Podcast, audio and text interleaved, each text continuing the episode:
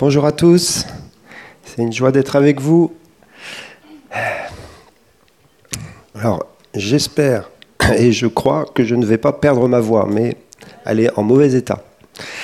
Il y a des virus en ce moment. Il y en a marre des virus. Tu passes de l'un à l'autre, à chaque fois tu crois que c'est le Covid, c'est un autre en fin de compte.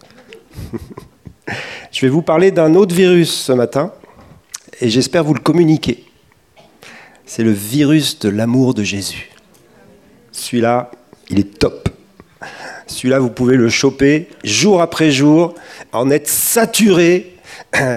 Et on va faire des tests à la fin de, cette, ce culte pour voir si vous avez le virus de l'amour de Jésus.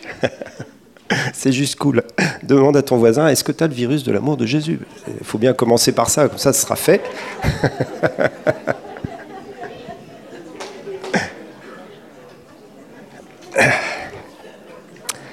Mais Jésus nous aime tellement. Jésus nous aime tellement.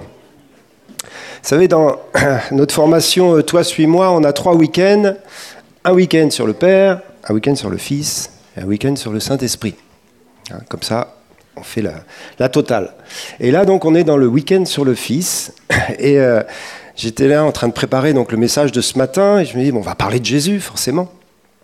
Et puis, euh, je voulais parler de Jésus dans le cadre d'une formation de disciples. Et puis, j'ai réalisé quelque chose. Il dit, en général, on, met les trucs dans des boîtes. Parce qu'on n'est pas assez intelligent. Hein. Je vous rappelle que les hommes ne sont pas assez intelligents. On est pas mal, mais on est un peu limité. Donc, il faut qu'on mette les choses dans les boîtes. moi, j'aime bien que ça rentre dans des boîtes, mais ça rentre jamais dans les boîtes, en fin de compte. Surtout les choses de la Bible. Mais bref, donc, il y a la boîte du Père. Donc, la boîte du Père, c'est l'amour. Hein, en général. Après, il y a la boîte du Fils. La boîte du Fils, c'est la croix. Et après, il y a la boîte du Saint-Esprit. La boîte du Saint-Esprit, c'est puissance, l'onction. Mais en fin de compte, c'est juste n'importe quoi. Et du coup, j'étais là avec mes boîtes, je me dit, bon, alors, il faut que je leur parle du Fils, la croix. si tu veux être un disciple, il faut que tu portes ta croix. Ben oui, c'est important. Et puis en fin de compte, euh, en moi, j'avais envie de parler d'amour. je dis, mince, ça rentre pas dans la boîte. Mais Nico, n'importe quoi. Mais parler du Fils et parler d'amour, mais ça colle complètement. Ça colle complètement. Jésus nous aime, c'est sûr, c'est sûr. Hein, et puis, vous savez, on a un peu cette, cette relation au Seigneur, enfin je ne sais pas si vous l'avez comme ça, mais parfois, euh, quand tu as besoin d'amour, bah, tu vas voir le Père. Euh, et puis après, quand tu reviens vers Jésus, c'est plus, moi, c'est l'armée là. N'importe quoi encore. Si c'est l'armée avec Jésus, c'est l'armée avec le Père. Hein. Parce Jésus et le Père sont un. Donc si c'est l'amour avec le Père, c'est l'amour avec Jésus. Et puis un verset qui m'a percuté, un, de mes versets préférés, je crois qu'à chaque fois je dis ça, c'est pas grave, qui se trouve dans Jean, au chapitre 15 et au verset 9. Et celui-là, il est magnifique, il va sûrement apparaître. Jean 15, verset 9, c'est Jésus qui parle, et Jésus dit à ses disciples, Comme le Père m'a aimé, je vous ai aussi aimé demeurez dans mon amour. Juste cette petite phrase là, c'est un puits sans fond. C'est le puits de l'amour du Père pour le Fils et de l'amour du Père et du Fils pour nous. Et la bonne nouvelle, nouvelle c'est qu'il nous dit, en fin de compte, ce que vous avez à faire, c'est de demeurer là.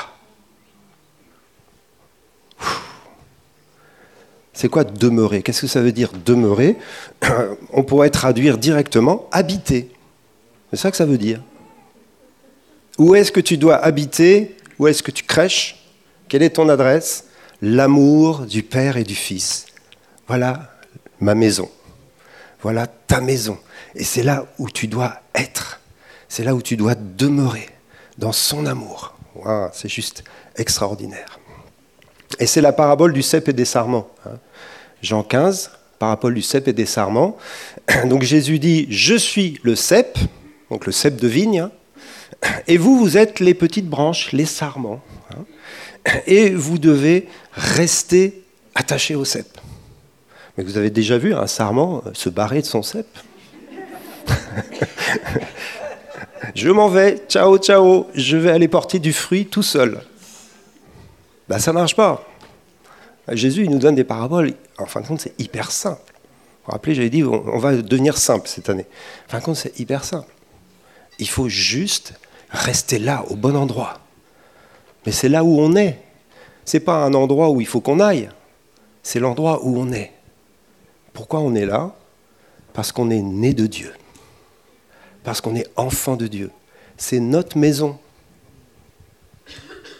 Avant, on était à l'extérieur de cette maison. Mais depuis qu'on a rencontré le Seigneur, depuis qu'on est né de nouveau, on est entré dans la maison du Père. Donc on a été greffé sur le cep. Et on est attaché au cep de manière naturelle maintenant. C'est notre vie. Sa vie, elle coule. Hein. Et c'est ça la parabole du cep et des sarments. Elle, coule du cep vers le sarment, comme la sève hein, dans l'arbre qui monte, des racines. Elle coule dans le cep et puis elle va alimenter les sarments. Et les sarments vont porter du fruit. Mais c'est le fruit de la vie du cep. C'est tout simple. C'est pas le fruit de notre vie. Donc moi, mon rôle, c'est pas d'essayer par mes propres forces de porter du fruit, mais mon rôle, c'est de demeurer en lui. C'est tout le, sujet de la parabole, mais c'est une parabole centrale de l'évangile. C'est la parabole qui nous donne la clé de la vie, et de la vie chrétienne, bien sûr. Cette vie qui porte du fruit, elle se résume par ce commandement, enfin je ne sais même pas si c'est un commandement, demeurez en moi. Restez là et enracinez-vous dans cette relation, dans cette communion et dans cet amour. Demeurez en moi, et Jésus dit, et alors je demeurerai en vous. Qu'est-ce que ça veut dire? Ça veut dire alors eh bien, la vie du cep pourra traverser le sarment. Ça sera automatique, ce ne sera pas juste quelque chose à faire, c'est juste la conséquence. Si le sarment est attaché au cep, eh bien, la vie qui vient du cep, elle va directement dans les sarments et elle porte du fruit. Vous voulez porter du fruit? Demeurez dans son amour. Alors Jésus nous dit deux choses dans cette parabole, mais ça fera deux messages. Il nous dit demeurez dans mon amour, ça c'est le message de ce matin, et il nous dit aussi demeurez dans ma parole. Hein, c'est les, deux directions, on va dire, de ce, fait de demeurer en lui. Demeurer dans mon amour, demeurer dans ma parole. Et là, on va parler de demeurer dans son amour. Alors j'ai pas mal de choses à vous dire, comme d'hab, mais on va aller à l'essentiel. Jésus fait une comparaison. Quand il dit de demeurer dans son amour, il introduit en disant, comme on l'a lu sur le verset, Comme le Père m'a aimé, je vous ai aussi aimé. Et quand on commence à méditer là-dessus, c'est juste incroyable. On pourrait s'arrêter des heures là-dessus. Donc réfléchissons un petit peu. Comment est-ce que le Père a aimé Jésus? Et quand on commence à, voir ça, on voit une relation fantastique. il n'y a absolument rien chez Jésus qui empêche le Père de l'aimer. Jésus, il est parfait. Il obéit toujours à son Père et il vient de, l'intérieur du Père, il était dans le sein du Père, il a été envoyé par le Père, les deux sont unis et il y a une relation d'amour extraordinaire entre le Père et le Fils. Et Jésus nous dit, eh bien, de ce même amour dont j'ai été aimé par le Père, je vous ai aussi aimé. Mais là, par contre, ce n'est pas aussi simple à, comprendre. Parce que nous, n'est pas Jésus, quoi. Je ne sais pas pour vous, mais on ne plaît pas au Père dans tout ce qu'on fait, quoi. On n'est pas euh, sans cesse les champions de tout. Euh, mais le Père, euh, pardon, Jésus nous aime du même amour qu'il a été aimé par son Père. C'est difficile à, mesurer ça. Hein. C'est un amour extraordinaire. C'est le même. Jésus dit, je vous aime du même amour. Et c'est cet amour-là qui est la force de votre vie. C'est cet amour-là qui va permettre à, tout ce que vous devez vivre de s'accomplir. L'amour est une puissance de vie. L'amour, c'est ce qui donne, qui, ce qui affermit qui tu es, qui affermit ton identité. Et vous savez, Jésus, il était aussi un homme, comme vous et moi. Et surtout lorsqu'il était sur la terre pendant ces, ces 30 années, 33 années, il a vécu comme un simple homme, nous dit la parole. Donc il a vécu dans une relation avec Dieu qui est un modèle pour nous. On peut avoir le même type de relation que Jésus avait avec son Père. On peut vivre ça, nous aussi. Ce n'est pas réservé qu'à Jésus. C'est exactement le, le, modèle de la relation avec Dieu que nous pouvons avoir aussi. Et c'est une relation d'amour. Et du coup, j'ai regardé un peu en détail cette relation d'amour entre le Père et le Fils, et je me suis dit, c'est ça que je peux avoir avec Jésus. Alors, je vous invite à, regarder avec moi comment est-ce que le Père aime Jésus, et on va découvrir comment on est aimé. Il y a des choses qu'on sait bien, mais il y en a d'autres peut-être un peu moins. En tout cas, c'est bien de les revoir ensemble.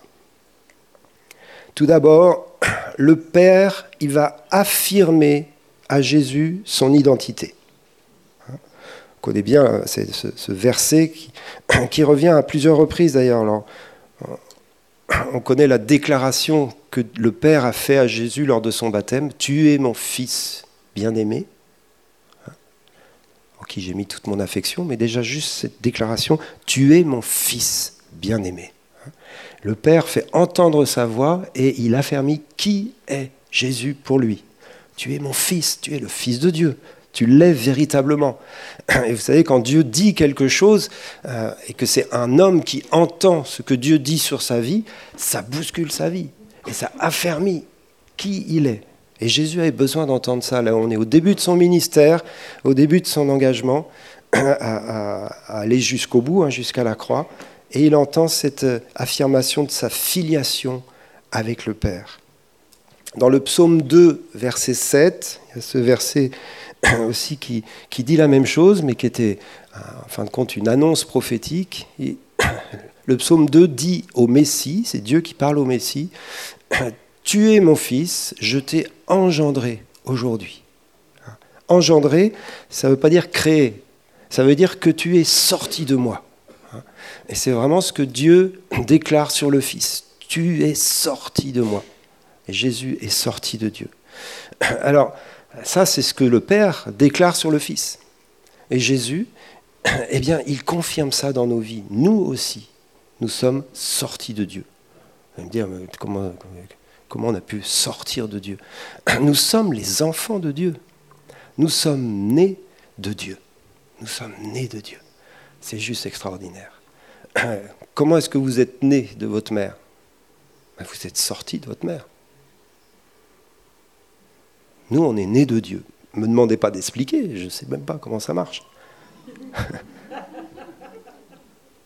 Hein, ça nous dépasse. Mais c'est notre filiation, c'est de là qu'on vient, c'est notre identité, on revient à ce qu'on disait tout à l'heure, c'est notre maison. C'est là où on habite, c'est chez nous. En Dieu, c'est chez nous. C'est juste, waouh. C'est pas à côté de Dieu, c'est pas loin de Dieu, c'est pas devant Dieu, c'est en lui, notre maison. Et c'est là qu'il faut qu'on demeure. Et puis nous sommes fils et filles. Et puis j'ai trouvé un, un, verset dans 2 Corinthiens 6 qui redit ça. Et je ne l'avais pas vu celui-là. J'aime bien voir des trucs nouveaux. Et 2 Corinthiens 6, 18.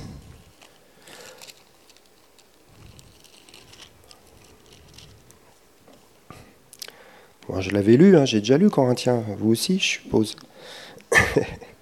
Mais là, d'un seul coup, c'est encore une fois un verset qui, sort du texte et qui nous dit Sortez du milieu d'eux, séparez-vous, dit le Seigneur, ne touchez pas ce qui est impur, et je vous accueillerai.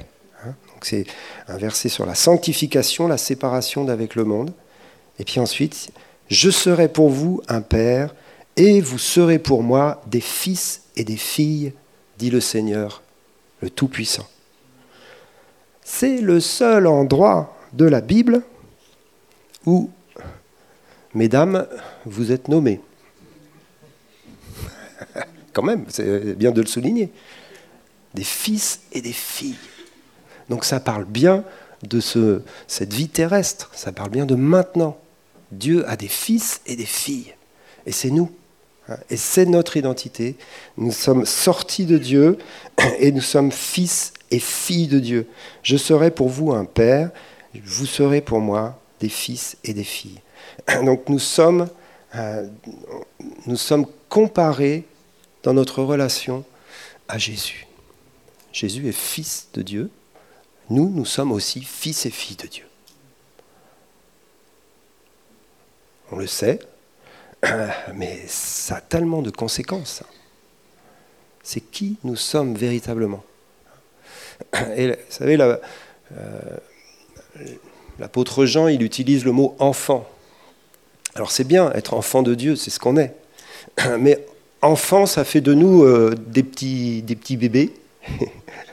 Et puis, euh, du coup, dans une espèce de, de mauvaise compréhension des choses, on a l'impression d'être moins important quand on est un enfant que Jésus, qui est quand même le Fils.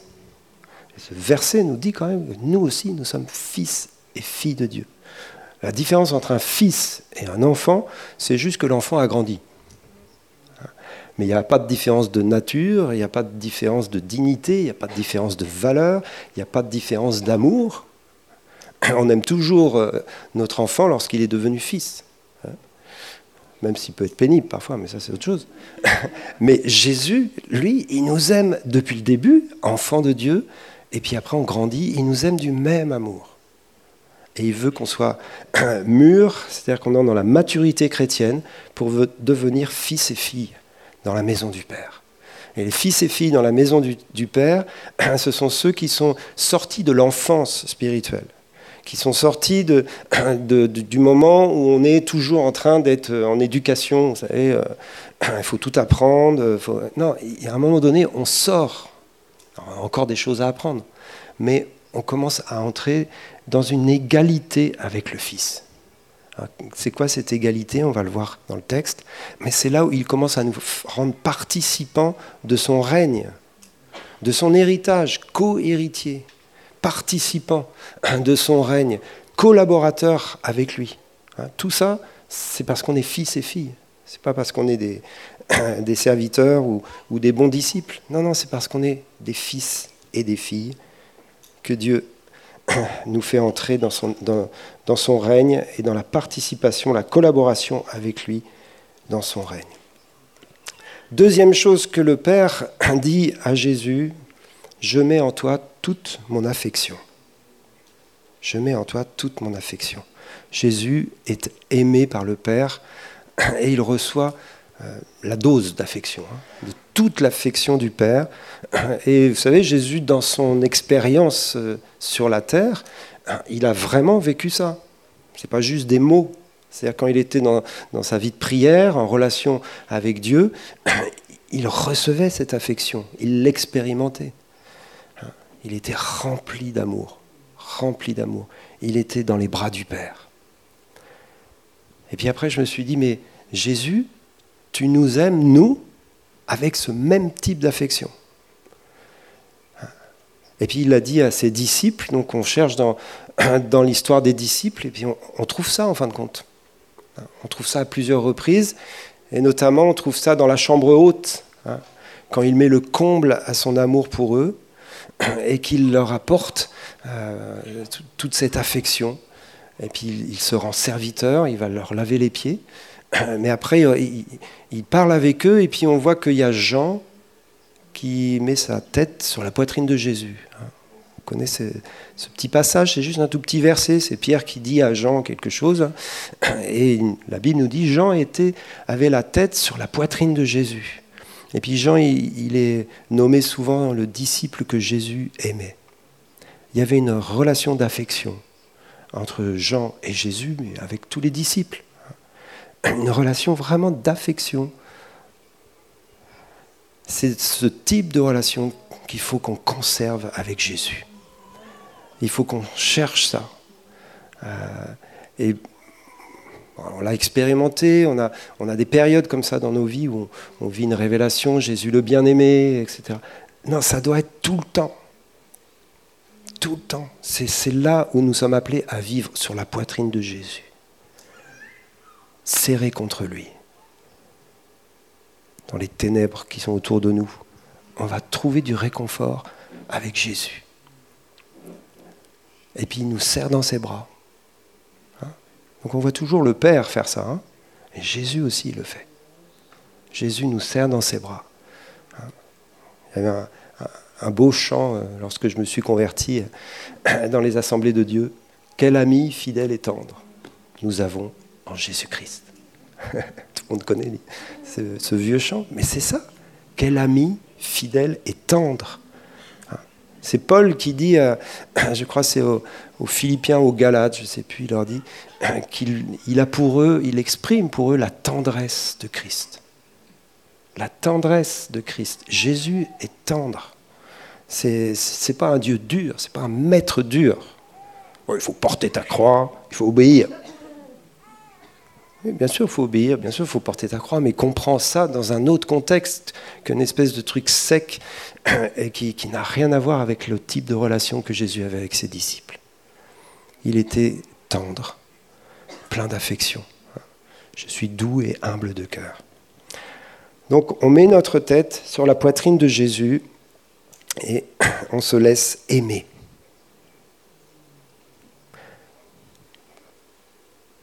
C'est pas évident de se laisser aimer en fin de compte. Parfois, pour certains, ça peut être même euh, difficile parce qu'on a une mauvaise expérience. Mais il faut apprendre à se laisser aimer par Jésus. Il nous aime d'un amour tendre et il n'y a, a pas de barrière entre nous et lui. Nous, on met des barrières parfois, mais lui, il n'en met aucune. Tu peux t'approcher tout près, tout près, tout près, et te laisser aimer par Jésus. Et cet amour, c'est de l'affection, c'est de, la communion tendre, mais c'est aussi de la connaissance mutuelle. Hein, il y a un verset dans Matthieu 11, 27 qui nous parle de la relation entre le Père et Jésus. Il nous dit, personne ne connaît le Père si ce n'est le Fils, et personne ne connaît le Fils si ce n'est le Père et celui à qui le Fils veut le révéler. Donc il nous met, à chaque fois, le Seigneur, il nous met dans cette relation. C'est une boucle qui, n'est pas fermée. On a nous aussi notre part. Mais la relation que le Père et le Fils avaient était une connaissance mutuelle réciproque. Le Père connaît le Fils, le Fils connaît le Père. Et il veut en plus nous révéler le Père. Et ça, ça nous parle d'une relation d'amour. Quand tu aimes quelqu'un, tu as envie de le connaître. Et tu vas le découvrir. Et plus ta relation d'amour s'approfondit, plus tu le connais. Ah, d'ailleurs, parfois, tu connais aussi les mauvais côtés. Mais Comme Dieu n'a pas de mauvais côtés, tout va bien.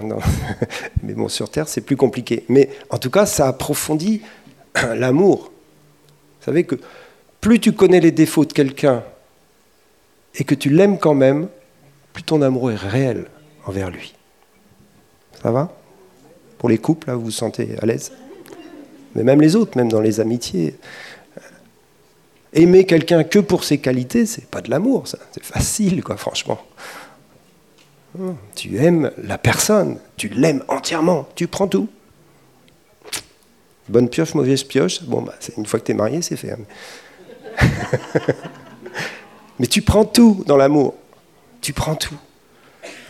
Et plus tu connais, plus tu peux aimer. Mais il faut aussi que ce soit réciproque. C'est-à-dire que ce n'est pas juste moi qui te connais, mais c'est aussi moi qui me laisse connaître par toi. Ça veut dire qu'il y a une, une vulnérabilité dans cette relation d'amour on se, laisse aimer, on se laisse connaître, on se laisse découvrir. Et c'est la relation que Jésus veut avoir avec chacun d'entre nous. Il veut qu'on le connaisse et qu'on se laisse connaître par lui. Et c'est, en fin de compte, Jésus a, nommé cette relation, hein. il a parlé à ses disciples d'une relation d'amitié. Hein, dans Jean 15, verset 14, hein. à la fin de cette formation de disciples, on va dire, qu'ils ont eue pendant toutes ces, ces années, ces trois années, Jésus leur dit, je ne vous appelle plus serviteur maintenant, parce que le serviteur eh bien, ne sait pas tout ce que le maître veut lui enseigner. Mais maintenant, je vous appelle ami, parce que je vous ai fait tout connaître, ce que le Père m'avait enseigné. Donc, vous êtes maintenant dans un statut différent de relation. Et ce statut, c'est la maturité, c'est fils et filles dont on parlait tout à l'heure. Et là, Jésus utilise l'expression ami. Vous êtes mes amis. quel privilège de pouvoir être l'ami de Jésus. C'est vers ça qu'on doit tendre, vers une relation d'amitié avec lui. Un ami, euh, là on pourrait euh, en parler longtemps, mais quelques pistes de réflexion. Un ami, c'est quelqu'un justement que l'on connaît, euh, avec qui il y a une relation mutuelle réciproque. C'est un vis-à-vis. Ce n'est pas quelqu'un qui est au-dessus de toi ou quelqu'un qui est en dessous de toi. Ça, c'est pas une amitié, ça. Ça, c'est autre chose. L'amitié, on est d'égalité l'un vis-à-vis de l'autre. Et euh, on, a besoin l'un de l'autre, et on reconnaît qu'on a besoin l'un de l'autre, et on s'apporte mutuellement. Ce n'est pas toujours toi qui m'apportes. Ça, c'est une autre type de relation. L'amitié, on s'apporte mutuellement. Quand j'ai besoin de toi, tu m'apportes plein de choses, mais quand tu as besoin de moi, je suis là. L'ami est fidèle en tout temps. Proverbe quelque chose. Et dans l'épreuve, il se montre un frère. D'accord? Vaut mieux avoir un ami fidèle euh, plutôt euh, qu'un frère pas fidèle. L'ami, un autre verset qui parle de l'amitié, l'ami aime en tout temps. c'est ça je viens de dire. Oui. Ça, c'est la fatigue. L'ami aime en tout temps. Mais je reprends juste ça, c'est magnifique, ça, quand même. Comment tu sais que quelqu'un est ton ami? Parce que quel que soit le moment de ta vie, tu peux frapper à sa porte. Il est là. Il t'accueille et il t'aime. Alors, les amitiés humaines, elles ne sont pas parfaites. Mais l'amitié que nous avons avec Jésus, elle est parfaite. Quel que soit ce que tu traverses, tu peux frapper à sa porte, il est là. Tu demeures dans son amour. C'est la galère dans ta vie, demeure dans son amour. Tu viens de faire n'importe quoi, de pécher, demeure dans son amour. C'est toujours ouvert. La porte est toujours ouverte. tu es dans le deuil, sa porte est ouverte. Tu es dans la joie, sa porte est ouverte. L'ami aime en tout temps et il nous aime tel qu'on est. Et puis après, on continue toujours dans cette relation d'amour entre le Père et le Fils, et c'est notre modèle. Dans Jean 5, verset 20, Jésus dit, euh, Le Père m'aime et il me montre tout ce qu'il fait. Le Père aime le Fils hein, et il lui montre tout ce qu'il fait. Il lui montrera des œuvres plus grandes, etc. Mais ce petit principe-là, c'est un principe de relation d'amour. Et le Père fait des œuvres fantastiques. Vous savez que tous les miracles que l'on voit dans les évangiles, c'est les œuvres du Père. Hein. C'est les œuvres du Père. Jésus ne fait que porter du fruit comme un, sarment sur le cep. Hein? il y a des versets qui, expliquent tout ça. C'est-à-dire qu'en fin de compte, Jésus, il laisse la vie du Père passer au travers de lui, et ce sont les œuvres du Père. C'est le Père qui guérit les lépreux, c'est le Père qui guérit les malades, c'est le Père qui ressuscite les morts au travers de Jésus. Ah, nouvelle doctrine. Non, non, c'est la vraie doctrine. C'est pour ça que nous, nous pouvons le faire aussi. C'est pour ça que Jésus il dit, mais bon, moi j'ai fait ça, vous, vous pourrez faire des trucs encore plus grands. Il n'a pas fait ça en tant que deuxième personne de la Trinité. Il a fait ça en tant qu'homme dépendant de Dieu, marchant avec Dieu, en communion avec Dieu, soumis à Dieu, dans une relation d'amour avec Dieu. Et donc cette relation d'amour, elle est caractérisée par le fait que quand le Père aime quelqu'un, il lui montre ses œuvres. Il dit, viens voir, on va faire un truc génial ensemble, tu vas voir ce que je sais faire. Hein Regarde, on va bientôt croiser une femme avec un enfant lunatique, alors ça peut être épileptique aujourd'hui. Viens Jésus, je vais te montrer ce que je fais. Et je vais te le montrer parce que je t'aime. Et oui, quand tu, quand tu es doué dans quelque chose, tu veux montrer ça à tes enfants. Tu veux montrer ça à ceux que tu aimes. Viens voir dans mon atelier tout ce que je fais. C'est cette relation-là que Jésus a avec son Père. Il va voir dans l'atelier du Père ce que le Père fait. Et d'ailleurs, dans le grec, c'est le, mot qui est utilisé par le Père aime le Fils, là, c'est philéo. Vous savez, il y a plusieurs mots pour le mot aimer. Et la plupart du temps, c'est le mot agapé, surtout dans la relation de l'amour de Dieu. Dieu aime de l'amour agapé, c'est-à-dire l'amour sacrificiel, hein, qui donne tout, qui donne sa vie. Tandis que l'amour philéo, c'est un amour beaucoup plus humain, terrestre, relationnel, affectif, justement. C'est l'amour, la plupart du temps, qu'on a les uns pour les autres. Hein. On n'a pas beaucoup d'amour agapé les uns pour les autres. Désolé. Personne n'a encore donné sa vie pour moi ici. C'est avec Jésus qui l'a fait. bon, c'est un peu une blague, mais quand même. Par contre, l'amour philéo, et c'est un amour qui peut être spirituel aussi, hein, c'est l'amour qui passe par l'affection, qui passe par la relation, qui passe par notre âme aussi. Et ben, c'est le type de relation aussi que le Père avait avec le Fils.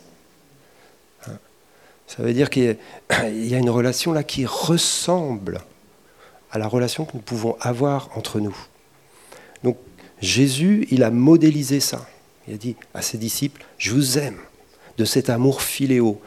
Je suis dans une relation tendre, affective avec vous. Alors je vais vous montrer tout ce que je sais faire afin que vous le fassiez avec moi. Et du coup, le ministère, c'est pas un appel à, être des, à entrer dans l'armée du Seigneur pour euh, combattre le diable, même si on combat le diable. Le ministère, c'est un appel à entrer dans une relation d'amour encore plus profonde avec Jésus pour qu'il nous montre comment il détruit les œuvres du diable. L'objectif reste le même, mais le, le fondement, la relation est complètement différente. Ce n'est pas un maître dur qui exige de nous des trucs impossibles. C'est un maître tendre qui nous emmène avec lui dans ce qu'il fait. Et c'est comme ça qu'il vivait son ministère, en regardant ce que faisait le Père, il le faisait avec lui. Et donc c'est comme ça que nous aussi, on va entrer dans les œuvres que Dieu a préparées pour nous, des œuvres surnaturelles, des signes, des prodiges. On va pouvoir entrer dans ces choses si on se laisse euh, attirer dans une relation affective, tendre, d'amour avec Jésus, mais qu'on est conscient qu'il a besoin de nous dans son projet. Et ça aussi, c'est une preuve d'amour. Eh oui, quelqu'un qui fait tout tout seul, euh, il t'aime pas beaucoup en fin de compte. Tu as juste à applaudir. Jésus faisait pas tout tout seul.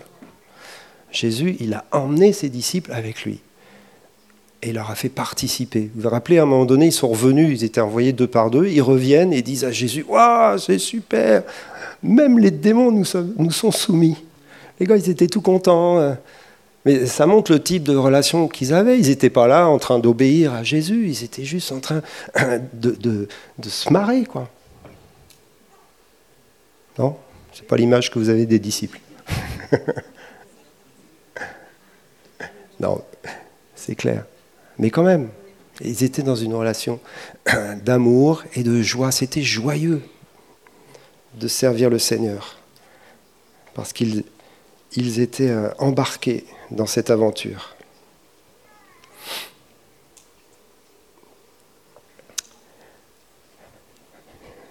Encore euh, deux points, et puis on va arrêter.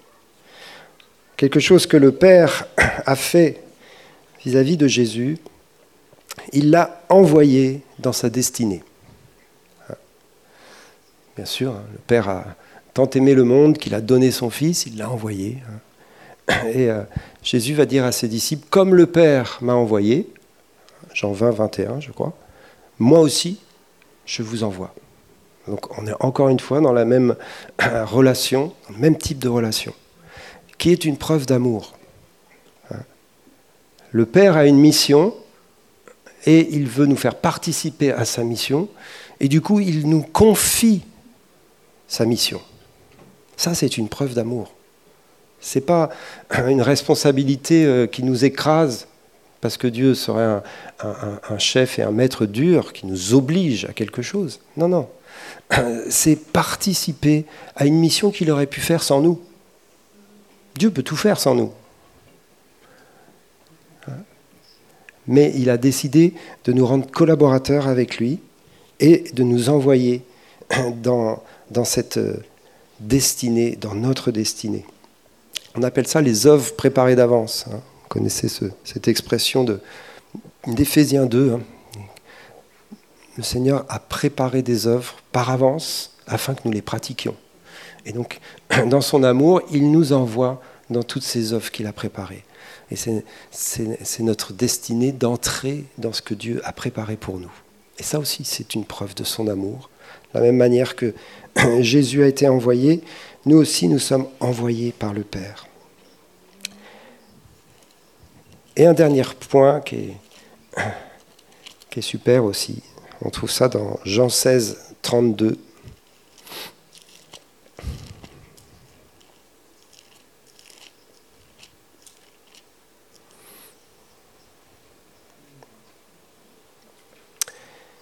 Voici, c'est Jésus qui parle, qui parle à ses disciples, hein, on est dans la chambre haute. Voici l'heure vient et elle est déjà venue où vous serez dispersés chacun de son côté et où vous me laisserez seul, mais je ne suis pas seul, car le Père est avec moi. Quelle sécurité. On est euh, quelques jours avant la mort de Jésus sur la croix. Hein. C'est le début de la passion. La passion du Christ commence là. Donc c'est vraiment des temps de ténèbres des temps euh, hyper durs pour Jésus. Il va y avoir euh, Gethsemane, euh, il va être trahi, il y, a, tout qui se met en place là, et ça va être des heures sombres. C'est les heures où les ténèbres prennent la place. C'est étonnant, hein. c'est les heures les plus importantes où l'amour de Dieu va être manifesté pour le monde, et c'est pourtant là où les ténèbres sont les plus épaisses dans la vie de Jésus. Donc il peut y avoir dans notre vie aussi des moments de ténèbres lorsqu'on sert le Seigneur, lorsqu'on veut accomplir sa volonté, être dans la destinée qu'il a préparée pour nous, c'est pas forcément tout rose tout le temps. on ne va pas mourir sur la croix pour le monde, je vous rassure, Jésus l'a fait, mais quand même, on participe à sa destinée à lui, on participe à sa mission pour notre part. Et parfois, il y, a, des temps difficiles, il y a des temps d'épreuve. Et pour Jésus, en plus, il l'annonce, puisqu'il sait ce qui va se passer, il annonce à ses disciples, vous allez tous me, laisser tomber. Quoi. Ils sont dans des relations d'amour, d'affection, tout est cool. Jésus, il sait très bien ce qui va se passer. Déjà, il sait déjà que parmi eux, il y a Judas. commence mal. Et puis même Pierre, qui est le plus fervent disciple, Jésus lui dit, tu sais, cette nuit, le coq ne chantera pas deux fois que tu, ne m'aies renié trois fois. Hein. Donc même le disciple le plus engagé, il n'est pas capable de tenir dans cette épreuve-là, dans ces ténèbres qui montent. Ça aussi, c'est l'amour de Jésus pour ses disciples. Il les juge pas, il les condamne pas, il va même rappeler Pierre, vous vous rappelez? La restauration de Pierre, quel texte extraordinaire de l'amour de Jésus pour ses disciples. Pierre, m'aimes-tu? Seigneur, tu sais toutes choses. Tu sais que je t'ai renié, que je suis incapable de tenir, que je suis une espèce d'orgueilleux qui proclame qu'il est le meilleur. En fin de compte, je suis plus nul. Mais je t'aime quand même. La relation que Jésus a avec nous, il n'y a aucun jugement.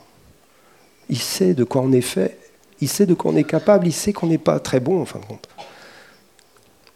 Qu'on n'est pas très fidèle, qu'on a des hauts et des bas mais il nous relève. il nous ramène toujours dans sa maison, dans cet endroit de sécurité, parce que c'est là où nous habitons, c'est là où nous devons rester et demeurer. Et Jésus, face à cette croix, il savait une chose, c'est que le Père serait là, que le Père serait avec lui. Car le Père ne le laisse jamais seul, c'est ce qu'il dit hein, dans le verset. Le Père ne le laisse jamais seul. Le Père est avec moi, je ne suis pas seul. La solitude, c'est chose de, lourd. Hein. Donc Jésus a, porté des moments de solitude au niveau relationnel humain, mais il avait le Père. Il avait le Père. Et nous, c'est pareil. Et nous, c'est pareil. Jésus nous fait cette promesse dans Matthieu 28. Hein. Allez par toutes les nations, faites de toutes les nations des disciples. Et il dit ensuite, je serai avec vous tous les jours, jusqu'à la fin du monde. Dans la mission qui nous est confiée, Jésus s'engage de la même manière que le Père était avec lui, Jésus s'engage à être avec nous. Vous allez me dire, c'est une évidence, mais ce n'est pas une évidence. C'est quelque chose qu'on doit pratiquer. Quand tu es dans l'épreuve, quand tu es dans la difficulté, quand tu te sens seul, il faut que tu pratiques la présence de Jésus, parce qu'il est là, parce qu'il est avec toi, et parce qu'il te sécurise. Vous savez, la sécurité, c'est un des, besoins légitimes de l'être humain. On a besoin de sécurité. C'est une des préoccupations premières euh, en politique. Hein. Pour qui on vote? Pour celui qui va nous donner le plus de sécurité, parce qu'on a très peur. Vous avez peur des coupures d'électricité Quand il caille, il caille. Hein. La sécurité. C'est un autre sujet, je change de sujet. Prochain message, la sécurité. Mais la sécurité se trouve en lui. Ta sécurité, c'est la présence de Jésus avec toi tous les jours, dans les coupures d'électricité ou pas. Il est ta sécurité. Il est ma sécurité. C'est quoi une sécurité? C'est-à-dire que rien ne peut m'arriver, rien ne peut m'arriver qu'il ne l'ait permis. Et avec l'épreuve, il donne toujours le moyen d'en sortir. Il est avec moi et il me donne toujours des solutions pour ma vie. Il va jamais m'abandonner dans la mouise. Parfois, la mouise, elle peut durer un peu, hein, on est d'accord. Mais il est toujours là. Et il a une porte de sortie et il a une sécurité qu'il nous donne c'est celle de sa présence. Alors ma conclusion, c'est de revenir à Jean 15, donc la parabole du cep et des sarments, même si Jean 15 c'est plus que la parabole, mais on revient dans cette parabole.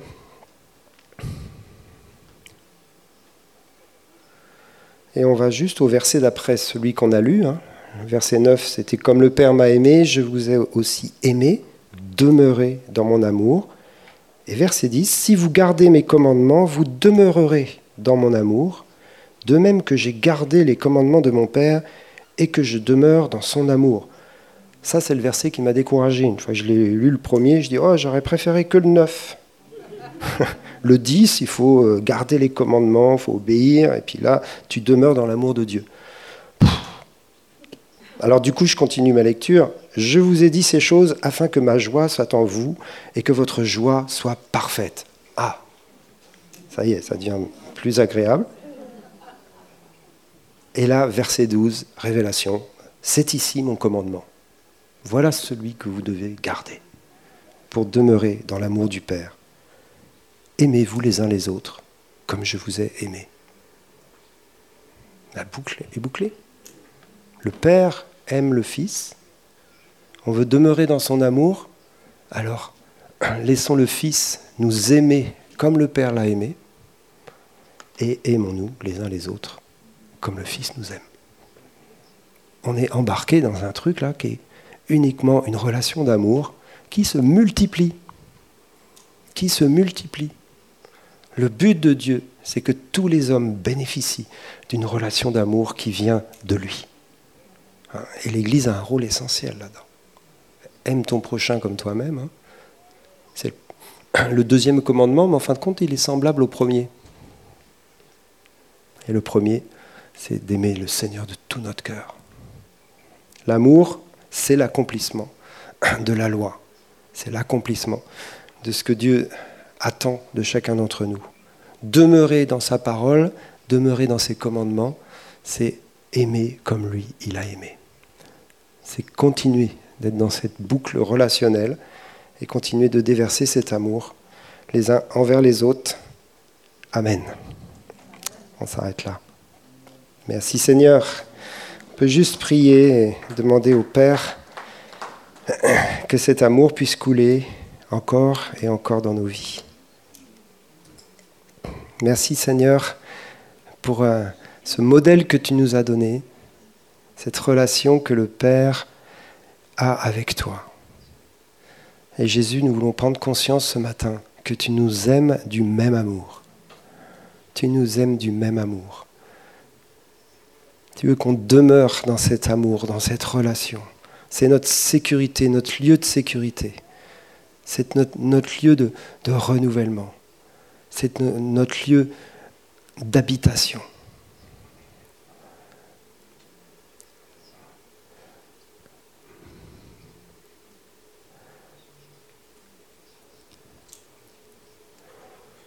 Hmm.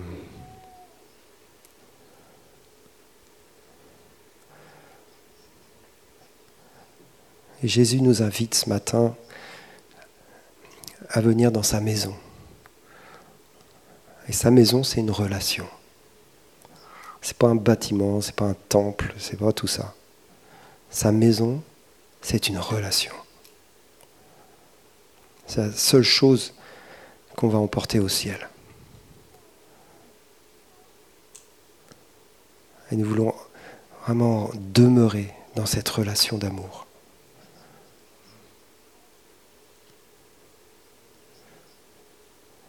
Demeurer ensemble dans cette relation.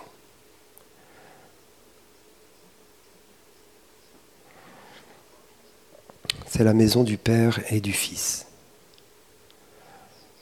Et c'est là où nous sommes invités à demeurer. C'est là où nous sommes bien. C'est là où nous revenons ensemble, fils et filles de Dieu. Les enfants euh, qui ont été rendus dignes par le sang de Jésus, dignes de participer à son règne, dignes de le connaître en profondeur, dignes de faire les œuvres qu'il faisait. digne même de, de souffrir pour lui.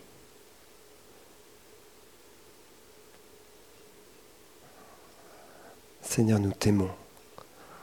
Nous t'aimons. Je vous invite vraiment à dire au Seigneur combien vous l'aimez et à vous laisser aimer en retour. Il nous aime. Il y a quelque chose de, mystérieux, mais de tellement, tellement fort dans cet amour, comme des amis. On peut poser notre tête sur sa poitrine, sur son, épaule, et nous reposer en lui ce matin. Et je t'invite à le faire. Pose ta tête sur la poitrine de Jésus. Confie-lui tes, fardeaux et laisse-toi soulager, aimé par lui, rassuré par lui. Laisse-toi rassurer par lui.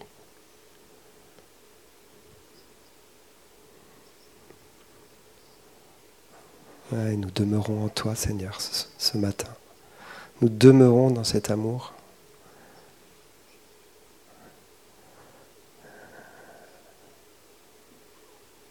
C'est là où nous voulons vivre.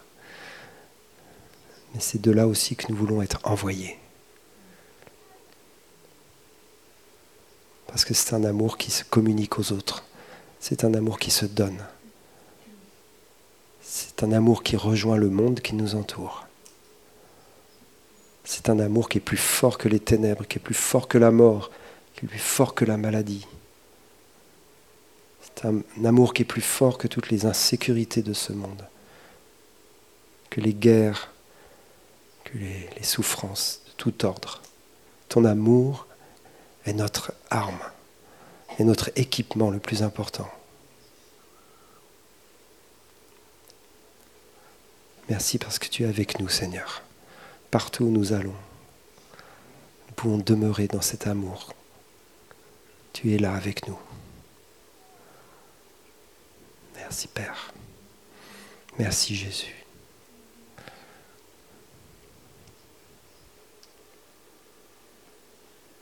Hmm. Amen.